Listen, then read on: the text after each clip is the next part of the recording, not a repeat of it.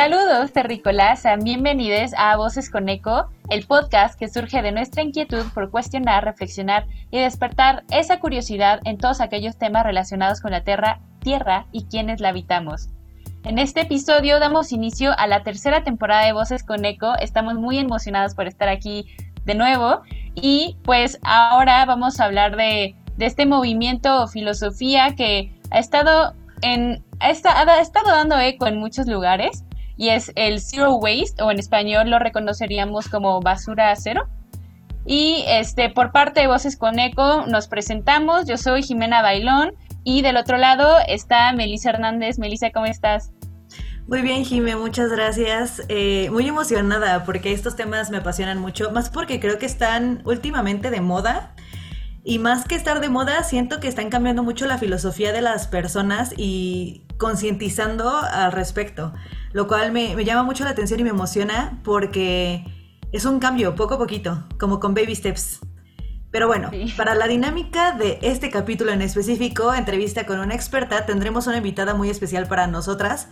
Eh, ella es Laura Fosado, es estudiante de la licenciatura en Ciencias de Educación en la Universidad La Salle. Se ha formado en cursos como ecofeminismo por la Organización Mujeres Unidas por la Sustentabilidad y Alimentaria, elaboración de composta seca por la UNAM y un curso de elaboración de tus propios productos ecológicos por la Universidad La Salle. Además, Laura tiene un podcast llamado Conciencia Zero Waste, vayan a escucharlo, en donde entrevista a expertos en medio ambiente. Hola, muchas gracias por invitarme, qué gusto. Bienvenida. gracias por aceptar.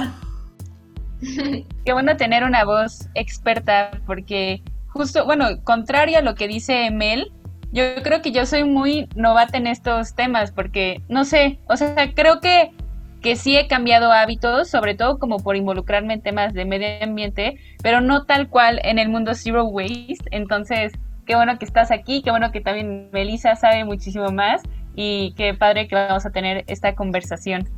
Em, y, y, también, pues, este, quería decirles, este, hay que, hay que empezar con esto de por qué surge el Zero Waste, por qué nos interesa, no, solamente, no tanto como el origen de la filosofía en nosotras, como por qué nos interesa hablar de esto. Mel, ¿tú qué, qué opinas? Siento que nuestra inquietud viene de esta ola de últimamente de ver muchas cuentas de redes sociales que, que, hacen composta, que aparte de hacer composta últimamente han utilizado como sistemas de captación de agua, hacen sus ecoladrillos, eh, utilizan todos sus residuos para algún fin y ya saben distinguir más o menos qué es basura de un residuo. Siento que personalmente mi interés vino de la composta, porque yo tenía mucho, mucho interés por saber cómo era eso y por qué mi mamá me decía, eso va a oler, va a oler y no, hasta que yo un día dije, no voy a comprar mi botecito y aquí, aunque sea en mi cuarto, si huele va a oler mi cuarto, no me importa. y lo empecé a hacer en mi cuarto y dije, no huele. Entonces empezamos a separar residuos y se empezó a hacer como una cadenita de varias cosas aquí en mi casa. Y creo que de ahí nació como mi inquietud personal por el zero waste. Pero para preparar esta entrevista les preguntamos a muchas personas en nuestras redes sociales cuáles eran como sus principales dudas acerca de esto de basura cero y lo mezclemos con nuestras dudas personales, obviamente, porque no terminamos de ser expertas en este tema. Entonces, eh, queríamos preguntarte a ti, Lau, que sabes muchísimo más que nosotras de esto, para ti, ¿qué es basura cero? ¿Cómo funciona y cómo llegó a tu vida? Bueno, para empezar, este concepto de Zero Waste fue muy nuevo eh, porque la primera vez que hablé respecto a él fue en una conferencia que di a mi generación en educación justo de basura cero, también llamada como cero residuos, ¿no? Que es como más famoso este nombre. Y bueno, yo, yo no tenía idea del mundo que es este, esta filosofía hasta que justo investigando el tema para pues poder dar una buena, sembrar una buena semillita en cada cabecita en la que podía llegar en ese momento, dije, ok, vamos a empezar desde el origen, ¿no? Y bueno, sé que, eh, bueno, me gustaría mencionar que todo comenzó este movimiento con esta eh, persona llamada Bea Johnson. Y ella dijo, a ver, algo está pasando raro en este momento. Todo mundo piensa que nada más existen las tres R's que todo el tiempo nos enseñan en la primaria, ¿no? Este, pero no, a ver, eso está mal, uno, el orden, y está mal que solo sean tres, son cinco, ¿no? Y entonces cuando yo leí eso por primera vez dije, a ver, ¿cómo toda la vida viví engañada o qué está pasando? Entonces ahí fue cuando empecé a investigar más y me di cuenta, bueno, ¿cómo son estas cinco R's que menciona Via Johnson? Primero, ella habla de la primera que es rechazar. Rechazar significa, pensemos que vas caminando en una plaza comercial y ¿qué es lo primero que nos dan en una plaza comercial? Los flyers, ¿no? Y nosotros súper felices aceptando flyers de todas las tiendas por las que pasamos. ¿Y en dónde van a terminar esos flyers? Pues en la basura, ¿no? Entonces, ¿para qué los aceptamos por primera vez? De ahí empieza como esta parte de reflexionar ¿Qué es lo que estás aceptando que está llegando a tu vida y, dices, ok, sí, lo necesito cuando en realidad no lo necesitabas y nada más por no hacer sentir mal, no sé, a la persona dices, ok, le acepto el flyer, ¿no? Y bueno, de ahí viene la segunda R, que es reducir. Y entonces aquí comienzas a pensar qué es lo que estás comprando. Si ya, si ya dijiste, ok, ya rechacé, no puedo rechazar cierta cosa en mi vida, bueno, voy a reducir lo que estoy aceptando y voy a pensar qué, de dónde viene esto que estoy comprando. Un ejemplo súper fácil es cuando eh, vamos al supermercado, ¿no? Y aquí entra como esta parte de, la carne, ¿ok? No les voy a decir háganse veganos, sí, sí sería una muy buena opción, pero bueno, hablando más como de, los residuos, la gente que aún come carne, pollo, jamón, ¿en dónde tiene todos esos, eh, esos alimentos? En unicel envueltos en plástico, ¿no? Entonces, Exacto, entonces, ¿por qué en lugar de, bueno, ok, no te estás haciendo vegano, quieres seguir consumiendo carne, hazlo, pero si lo estás haciendo, hazlo de forma consciente, ¿no? Entonces vas a pensar, no sé, llevar tu topper para que ahí te, midan tus gramos de jamón o de carne, ¿no? Entonces, esa es como una forma súper fácil. La tercera R es reusar. Esto significa darle una segunda vida a una cosa. Un ejemplo bien fácil de esta R es, por ejemplo, el famoso upcycling, ¿no? Que es utilizar esta ropa que, no sé, no quieres darla, ya no quieres donarla, bueno, entonces no quieres darle una ropa de segunda tienda, no quieres intercambiarla, como que eres muy, este, apegado a tus cosas y quieres aún tenerla, pero ya no te sirve de nada. Bueno, entonces lo que vas a hacer con eso es eh, darle una segunda vida de otra forma. Pensemos una bolsa de tela, pero con tu playera, ¿no? Entonces esa es una forma, por ejemplo, de reusar. La siguiente R es la de reciclar.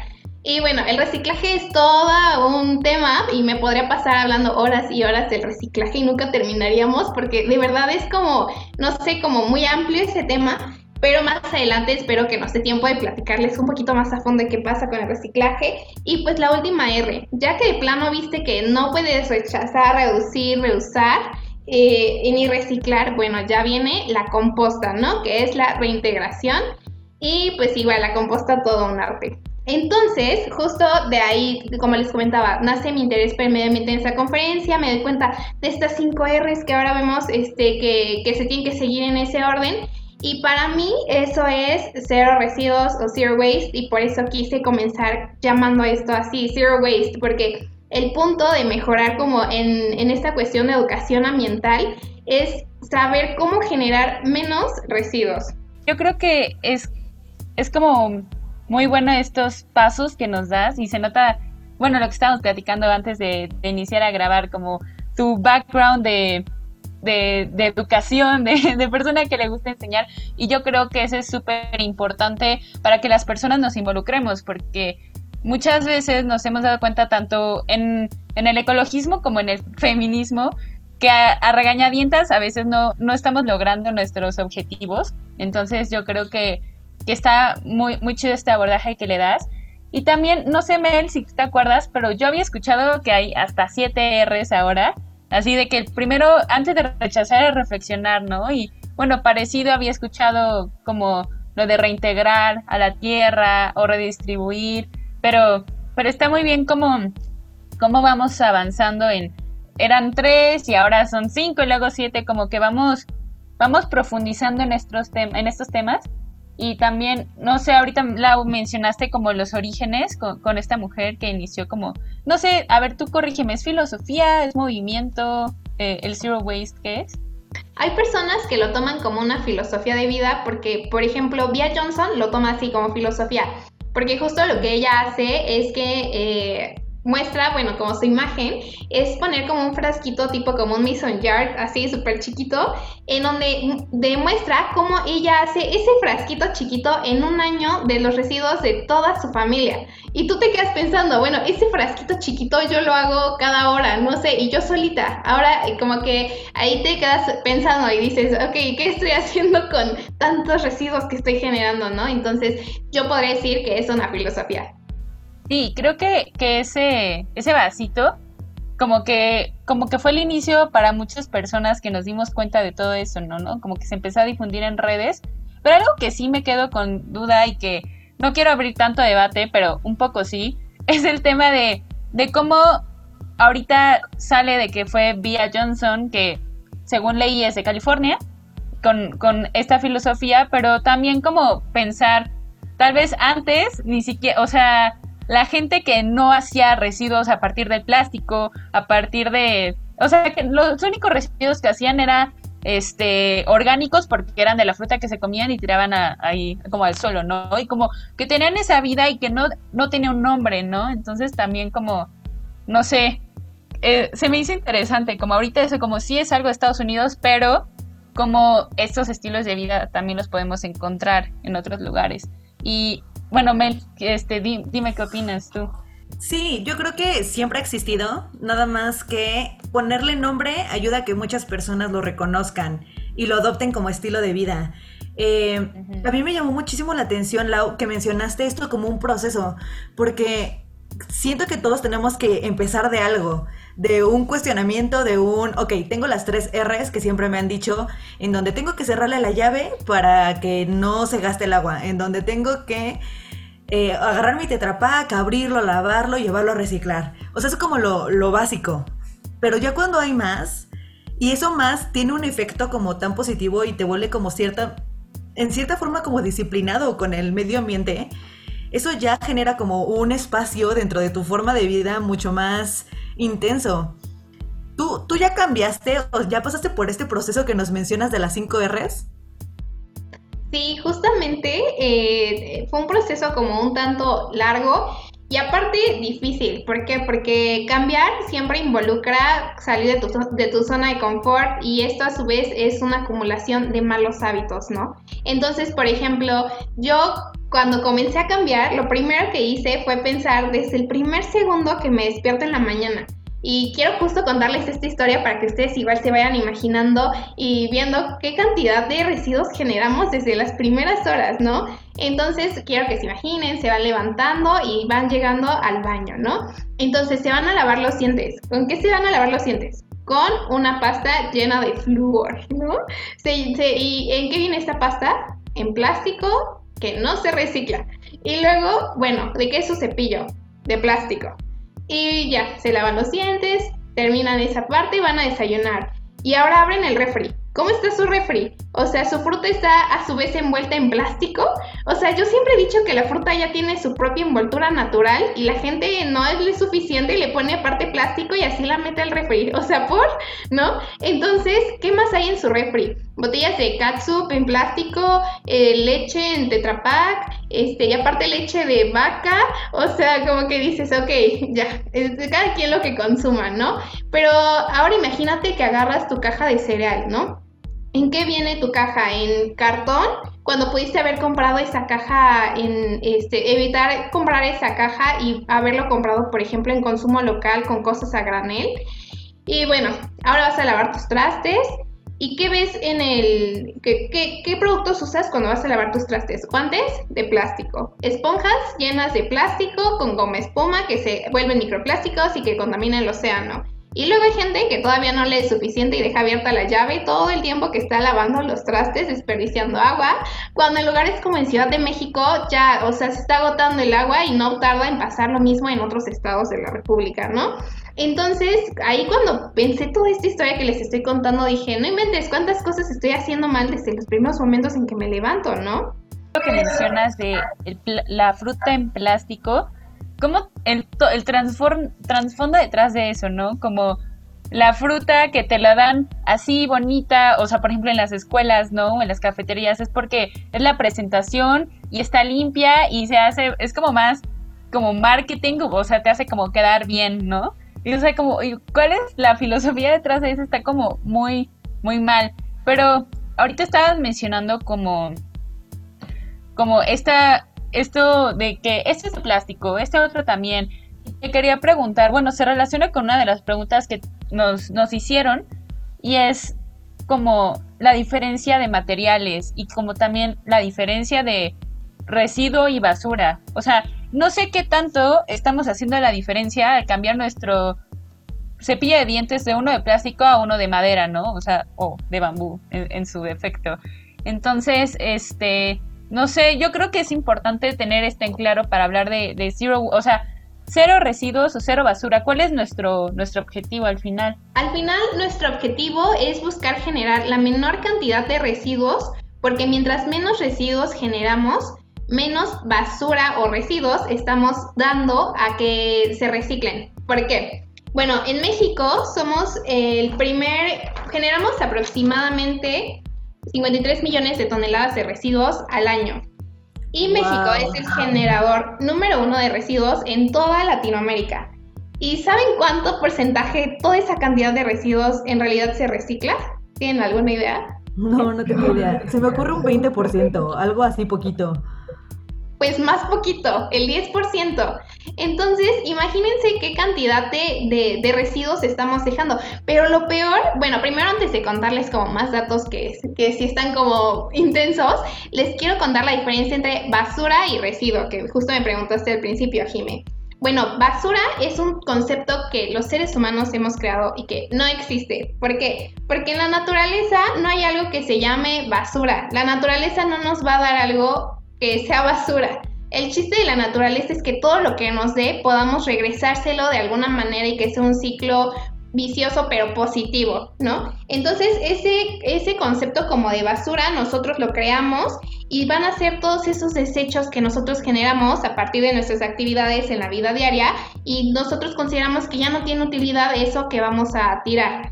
Pero lo peor de esto es que toda esta basura, o como la gente le llama, pero son residuos que al final se generan, pueden acabar en tres lugares. El primero puede ser un tiradero a cielo abierto. Es decir, a mí no me importa en dónde caiga mi basura, bajo el vidrio de mi coche y tiro la basura en donde yo crea, ¿no? Y luego hay gente incluso que piensa que por tirar su cáscara de plátano en, el bosque se va ahí a compostar solito porque es el bosque, ¿no? Pero en realidad no, o sea, la compostación es todo un arte, ¿no? De que necesito un buen de cosas para que realmente se composte algo. Y bueno, esa es una opción que. Otra opción es que queden tiraderos de tierra y dice la gente, bueno, yo voy a enterrar mi basura y pues ya así como que no se ve, como que la elimino, como que no contamino, pero pues eso al final no es una opción enterrar su basura. Y otra opción es que queden rellenos sanitarios, que son justamente estos lugares que crean, por ejemplo, se crean en ingeniería exclusivamente para basura. Esos tiraderos que vemos generalmente eh, cuando vamos camino a algún lugar, por ejemplo en la Ciudad de México, como estos basureros enormes, ¿no? Ajá, entonces, eh, lo malo de esos tiraderos, bueno, rellenos sanitarios, es que cuando la basura comienza a descomponerse, comienza a liberar químicos. Y entonces, ¿qué pasa? Todo ese suelo que está ocupando esas enormes cantidades de basura comienza a ser infértil el suelo por esos químicos que se están haciendo. Entonces, ya no solo tenemos un problema de exceso de residuos mal reciclados, sino también suelos infértiles. El problema es más grande de lo que muchos dimensionamos, porque no quiero decir que solo yo no lo sabía dimensionar, porque estoy segura que muchas de las personas que nos están escuchando no tenían ni idea que México es el país que más residuos genera en Latinoamérica. Eso está impresionante. Y es muy impactante saber que al final de cuentas, todo lo que desechamos termina siendo basura si no lo sabemos tratar de forma correcta. O sea, porque por más que queramos saber la diferencia entre un residuo y la basura, da igual si no lo sabes, si no lo sabes como darle su fin o su término cíclico de vida. Es, está muy impresionante, pero creo que algo que no, no hemos pensado muchas personas es, ok, si ya vas a generar un residuo, ¿qué tipo de residuo es el que menos contamina? Antes, o sea, yo quería preguntar, o sea, como relacionando esto que dice Mel, justo vincularlo con el reciclaje en México, porque no es lo mismo el vidrio con el aluminio y había escuchado, a ver, tú corrígeme si es verdad, que por más que el vidrio sea uno de los materiales que se puede, o sea, que tiene una vida útil muy larga, en México no hay tantas plantas de reciclaje de vidrio. Entonces, como en México, si vas a ya utilizar un material, mejor utiliza aluminio, ¿no? Como las latas. Pero no sé, tú, tú dinos, Lau, ¿cuál es la verdad?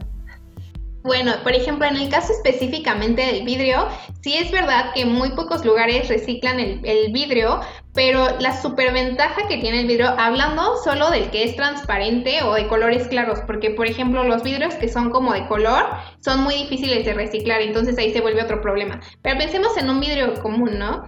Ese, ese vidrio oscuro. Exacto, como de las cervezas o así. Entonces, pero pensando en un vidrio común y corriente como el transparente, eh, a lo mejor sí es difícil de reciclar, pero le podemos dar un montón de usos. Yo, por ejemplo, aquí en donde vivo, lo que hago con el vidrio que suelo generar, que en realidad es muy poco, pero lo que hago para reciclarlo es llevarlo a ecomarkets en donde ellos venden productos a granel. Entonces, ¿qué hacen? Bueno, ellos desinfectan el vidrio que yo les llevo y ahí ellos dan, por ejemplo, que el jabón de trastes eh, a granel, pero en el vidrio. Entonces ya le están como que dando vueltas a lo mismo, ¿me explico? Como que esa es la finalidad al final, darle vueltas y que no se quede nada en todos estos rellenos sanitarios que les estoy contando. Y ahora, ¿qué pasa con el reciclaje? Bueno, yo digo, a mí me gusta explicarlo así. Podemos estar en alguno de estos tres niveles de reciclaje, principiante, medio y experto. El nivel de eh, principiante, ¿qué es? Bueno, dividimos nuestra basura en orgánica e inorgánica. Fin, orgánica, pues todo lo que no sea, este, lo que no sean frutas y verduras y inorgánica el resto, ¿no? Pero ahora, ¿qué pasa? Si nos quedamos solamente en este nivel, no estamos haciendo un gran cambio porque muy probablemente esta basura de frutas y verduras muy poca gente la composta. Entonces, pues no, no estás haciendo como que gran impacto. Entonces, de ahí avanzamos al segundo nivel, ¿no? Que es el nivel medio, orgánica, inorgánica y sanitarios. O sea, productos, bueno, desechos sanitarios que en pocas palabras es todo lo que tenga contacto con un fluido. Pensemos eh, lo del baño, este, no sé, nuestras servilletas de comida, porque hay personas que incluso ponen las servilletas de comida, citas llenas de grasa, en, la, en donde va lo de las frutas y verduras, cuando esto es un error, porque algo tan simple como estas servilletas que les estoy contando, ni siquiera podemos ponerlas en una composta, porque el color blanco que tienen las servilletas viene del cloro. Para hacer ese color son cloradas. Entonces, si las pones en una composta o junto con el resto de desechos de eh, frutas y verduras, al final vas a contaminar todo eso y ya no te va a servir de nada tu reciclaje. De ahí la importancia que sea orgánico, inorgánico y desechos sanitarios. Ahora, ¿qué pasa? Bueno, si ya como que lograste tener esos tres niveles bien, Ahora pasa a nivel experto y ahí sí viene como que lo interesante. El nivel experto para mí son dividir la basura en seis cosas. Primero, plásticos y latas. Los plásticos, eh, bueno, generalmente es lo que vemos, por ejemplo, en la comida a domicilio, en el PET, pero tiene su chiste. Pensemos ahorita hablando específicamente del PET hay gente que así como agarra la botella la tira a la basura, ¿no? Cuando en realidad tienes que primero de que enjuagarla, separar las tapitas, e incluso las tapitas por color, ¿no? Hay gente que las separa de que por color, ahí aplasta su PET limpio y seco y entonces ya lo separa aparte. Esta es una buena forma. Pero incluso hay personas que le quitan las etiquetas al PET. Pero eso es como que un error porque los centros de acopio o a donde lleven ese tipo de PET, por ejemplo, ellos ya saben qué hacer con esas etiquetas. Entonces, con que tú le quites tu tapa, la laves y la aplastes, ya hiciste un gran cambio. Después viene lo que son los papeles y cartones. Y entonces aquí entra algo súper interesante, que por ejemplo todo el mundo recicla junto el cartón, no sé, que viene por ejemplo del huevo, con el que viene del cereal, con el que viene del tubito del papel de baño. Cuando en realidad, por ejemplo, el del cereal y el del papel de baño no es cartón, es caple, ¿no? Y tú lo juntas todo ahí y dices, ok, eso es cartón, ¿no? Ya, ahí lo voy a echar. Y luego, bueno, eso es como que otro error. Y después viene el, vidrio, que es el otro, el otro bote de basura que tenemos que tener.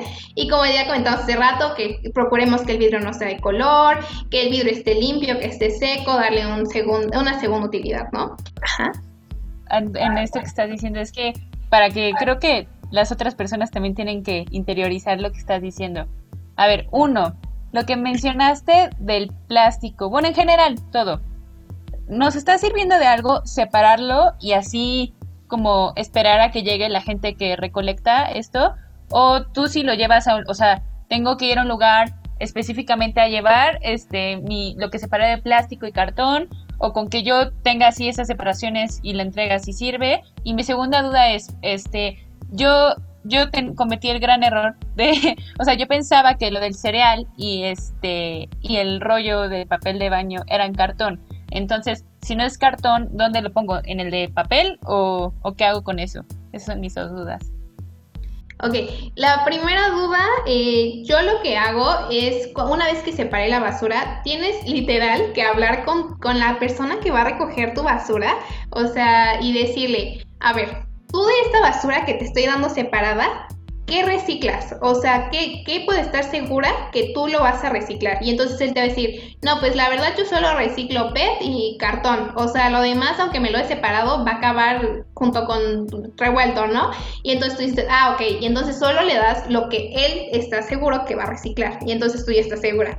Luego, cuando dices, ok, ¿qué hago con el resto? No me lo voy a quedar en mi casa, no es un centro de acopio mi casa. Ok, una forma súper fácil de identificar en cualquier lugar en el que estés en la República para saber qué hacer con esos eh, residuos es meterte a ecolana.com.mx y ahí aparece tu tipo de residuos, tu estado, tu centro de acopio más cercano, o sea, más fácil no te la pueden poner. Entonces, esa es una súper solución y alternativa. Sí. Y eh, tu segunda pregunta era, ¿me la repites? Sí, la segunda pregunta era de los rollos de que están dentro del papel de baño y el, la del cereal. O sea, si no es cartón, entonces no lo pongo en mi separación de cartón, lo pongo en el de papel. ¿O qué hacemos con ese? Lo que yo hago es separar el cartón de un lado y el caple del otro lado. Pero justo cuando llegas a tu centro de acopio más cercano, es cuando les dices, a ver, esto es cartón, esto es caple, tomen, o sea, por separado. Pero como mucha gente justo no sabe como que esta diferencia entre cartón y caple y se hace como que un show y así, entonces lo que han optado algunos centros de acopio es que juntan como que ambos residuos que se parecen y al final de cuentas ellos le dan como que una segunda escogida, por así decirlo, para separar los residuos. Entonces como que no es como que tanto conflicto, pero pues si ya eres como más consciente de que, ok, esto es esto y esto es esto, entonces ya puedes como separarlo aún más. Es que ese es justo el chiste, ¿no? Como el reciclaje, de saber que todo tiene su lugar por más parecido que pueda ser, ¿no? Me quedé pensando un poco en que, bueno, a las personas que nos están escuchando espero que estén tomando nota porque yo mentalmente estoy haciendo una nueva lista de cómo reciclar cosas porque yo pensé que mi proceso de tres cosas estaba perfecto, pero no, o sea, lo que menciona Jime es 100% real. Uno no sabe de qué están hechas las cosas hasta que se pone a investigar minuciosamente. Si uno le da la vuelta a su botella de plástico y ve el numerito, tienen diferentes números de plástico y diferentes tipos de reciclaje. Entonces, me parece una buena idea. Eh, por ahí en Voces con Eco en nuestras redes sociales vamos a estar compartiendo eh, la lista de centros de acopio más cercanas aquí en la Ciudad de México y en otros estados de la República, si es que a alguien le interesa. Eh, para que lo tomen en cuenta. De cualquier forma, estoy segura porque yo lo he hecho, pueden googlear en cualquier momento de su vida, como de centros de acopio Ciudad de México. Hay muchísimos, no tienen idea de cuántos hay en la Ciudad de México, pero, y es otra duda que yo tengo para ti, Lau, no todos reciben aceite. Y eso es muy, muy interesante porque a mí me causa mucho conflicto a dónde llevar mi aceite porque antes para mí era muy fácil nada más ponerlo en una botellita y llevarlo a mi centro de acopio más cercano, porque ahí sí aceptan aceite, pero hay distintos tratamientos de aceite y hay distintos centros de acopio. En el tema de aceite específicamente, no te sé decir como que un lugar específico al que llevar tu aceite. Bueno, en primer lugar, yo recomiendo que en lugar de ponerlo en tu botella de PET, lo pongas en uno de vidrio porque es mucho más seguro, ¿no? Eh, porque, por ejemplo, el PET se puede romper de que se puede doblar fácilmente la botella o no sé, generalmente es como que más sensible ese tipo de material que el vidrio. Y esa es una cosa. Y la otra es que justo yo no ocupo casi tanto aceite, o sea, lo, lo, que yo comparto es como que lo que vivo en el día a día y por ejemplo el aceite es algo que casi no me gusta utilizar. Y si lo llego a utilizar, lo que yo hago justo, ¿no? De que en, en el bote de vidrio Pero como dices, hay lugares que no te lo aceptan. Lo que yo hago es que justo aquí en donde vivo, de nuevo, voy al mismo Eco Market y les digo, mira, o sea, si yo sé que tú vas a ir a un centro de acopio y dejar este, todo, todos estos residuos que yo te estoy dando separados, me ayudas, o sea, que encontrar algún lugar de que, que reciclen o que sepan qué hacer con el aceite y estoy un 99% segura que te van a decir sí, o sea, si ya están haciendo como que el labor de ir a dejar todo ese residuo, obviamente no les va a costar mucho de que decirte, ok, dame tu aceite y yo encuentro el lugar perfecto para tu aceite, ¿sabes? Entonces esa puede ser una muy buena solución que pues yo te propondría. Y al final de cuentas, recuerden todos los que nos están escuchando que son pequeños pasos y es poco a poco. No de un día a otro van a empezar a decirle a su familia, no quita eso de ahí porque no va ahí, porque también sabemos que muchas personas viven con otras y es algo colaborativo. Recuerden que las acciones como iniciales personales hacen como una bolita y se empieza a hacer como colectivo y ser zero waste o cero residuos o como le quieran poner es un proceso. Ya nos dijo Lau que hay muchísimas R's, pero es poco a poco. ¿Tú qué opinas, Ime? Pues pues sí, este es poco a poco, pero también como que me surge esta inquietud que, que de hecho algunas personas en redes nos hicieron y es como este tema de vivir con otras personas que no están en el mismo en el mismo tren que tú, por así decirlo. O sea, tú quieres empezar y, por ejemplo, esta parte de separar, a mí no me ha costado tanto trabajo. Yo ahorita separaba Tetra Pak, PET, cartón mal, mal, mal hecho y este orgánicos y, este y lo demás, ¿no? Todavía no estoy más allá, pero este eso no es tan difícil porque les digo, déjenme sus cosas, yo las lavo, las aplasto y ya. Pero ¿qué pasa con toda la otra filosofía zero waste que pues no quieren compartir conmigo ni el cambio de dieta y siento que es un poco complicado, sobre todo para la gente que nos escucha, cómo, cómo conciliar esto de de querer cambiar y ser cero residuos, pero al mismo tiempo depender de, de, que todavía vivo con mis papás y tengo otra gente en mi familia y así. Lau, ¿tú viviste esto o no sé, cuéntanos cómo fue para ti? Bueno, justo en mi familia, conmigo somos cinco, entonces sí es como súper complicado llegar a cinco cabecitas diferentes y sembrar semillitas en cada una. Creo que ese es como que el mayor reto que he tenido para ponerlo en, en la filosofía como que en mi familia, por así decirlo.